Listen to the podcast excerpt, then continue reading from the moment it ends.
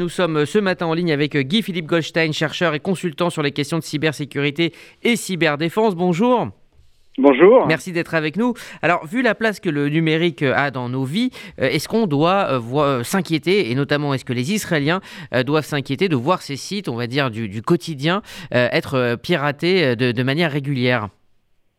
Alors, il faut bien voir que, évidemment, Israël, euh, comme vous le savez, est au cœur, très souvent au cœur de la tourmente. Le cyber euh, n'échappe pas à cette question-là.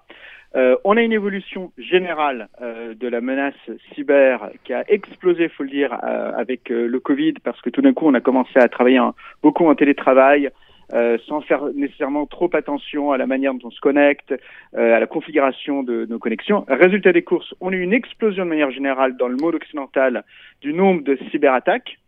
Et on a vu exactement la même chose évidemment en Israël, Israël étant euh, cette startup nation qui elle-même est très avancée dans son économie digitale et dans son économie cyber. Donc il y a une part, on va dire, qui est à la fois économique et technique, Hein et il y a évidemment une part qui est géopolitique. Et là-dessus, il y a une vraie question qui est posée avec ces groupes dits euh, criminels, cybercriminels, dont par exemple ce qui a été évoqué avec euh, Black Shadow.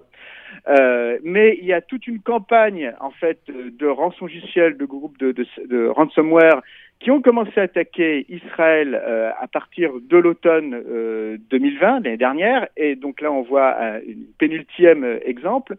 Et certains vont dire c'est pour des raisons qui vont être d'ordre crapuleuse, et il est possible que ce soit en partie le cas, mais il est clair aussi, et on a des preuves sur d'autres groupes, d'autres attaques, que c'est euh, en Iran, ces groupes cybercriminels sont protégés, sont aidés, sont même d'ailleurs parfois euh, des clients euh, de groupes d'État comme euh, le, le, corps des, des gardiens de, de, la révolution islamique, euh, et qu'il y a peut-être des opérations d'ordre crapuleuse, mais il y a aussi clairement des opérations avec des éléments de déstabilisation et de déstabilisation de la société, de l'économie israélienne. Alors ça va pas forcément très très loin parce que l'économie israélienne, puis surtout euh, le monde cyber israélien est extrêmement développé, mais néanmoins il y a, y a peut-être cette intention-là, parce qu'on voit dans ce qui vient de se passer, par exemple euh, avec euh, Black Shadow, qui avait soi-disant des tentatives de négociation, ce que réfute CyberSurf, qui est l'entreprise d'hébergement israélienne euh, qui hébergeait euh, euh, le site LGBTQ donc, qui a été évoqué, le site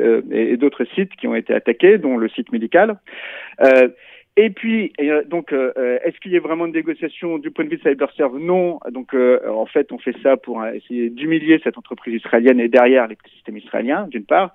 Et d'autre part, un dernier point, lorsqu'on rend public de la donnée médicale, eh ben, cette donnée médicale, en fait, elle a beaucoup de valeur sur le marché noir.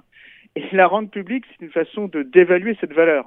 Il vaudrait mieux la garder pour soi pour la revendre dans le secret. Mmh. Donc on peut vraiment se poser la question si ces attaques-là sont vraiment d'origine crapuleuse ou si effectivement il n'y a pas des intentions politiques pour essayer de déstabiliser la société israélienne. Est-ce que de, de, manière plus euh, globale, Israël euh, n'a pas, euh, ne s'est pas finalement trop concentré en même temps, euh, c'est un peu normal de, le faire, euh, de se concentrer euh, sur ces sites et, ces installations informatiques militaires et à négliger le civil et, l'impact que pourraient avoir des attaques sur, sur les sites civils.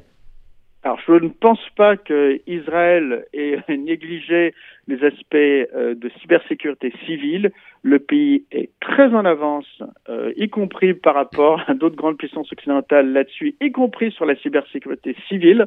On parle de temps en temps des opérations militaires, euh, et il y, en, a eu des, très importantes. On, pourrait évoquer Stuxnet contre les usines de retraitement de l'uranium en Iran, etc. Il y a plus de dix ans.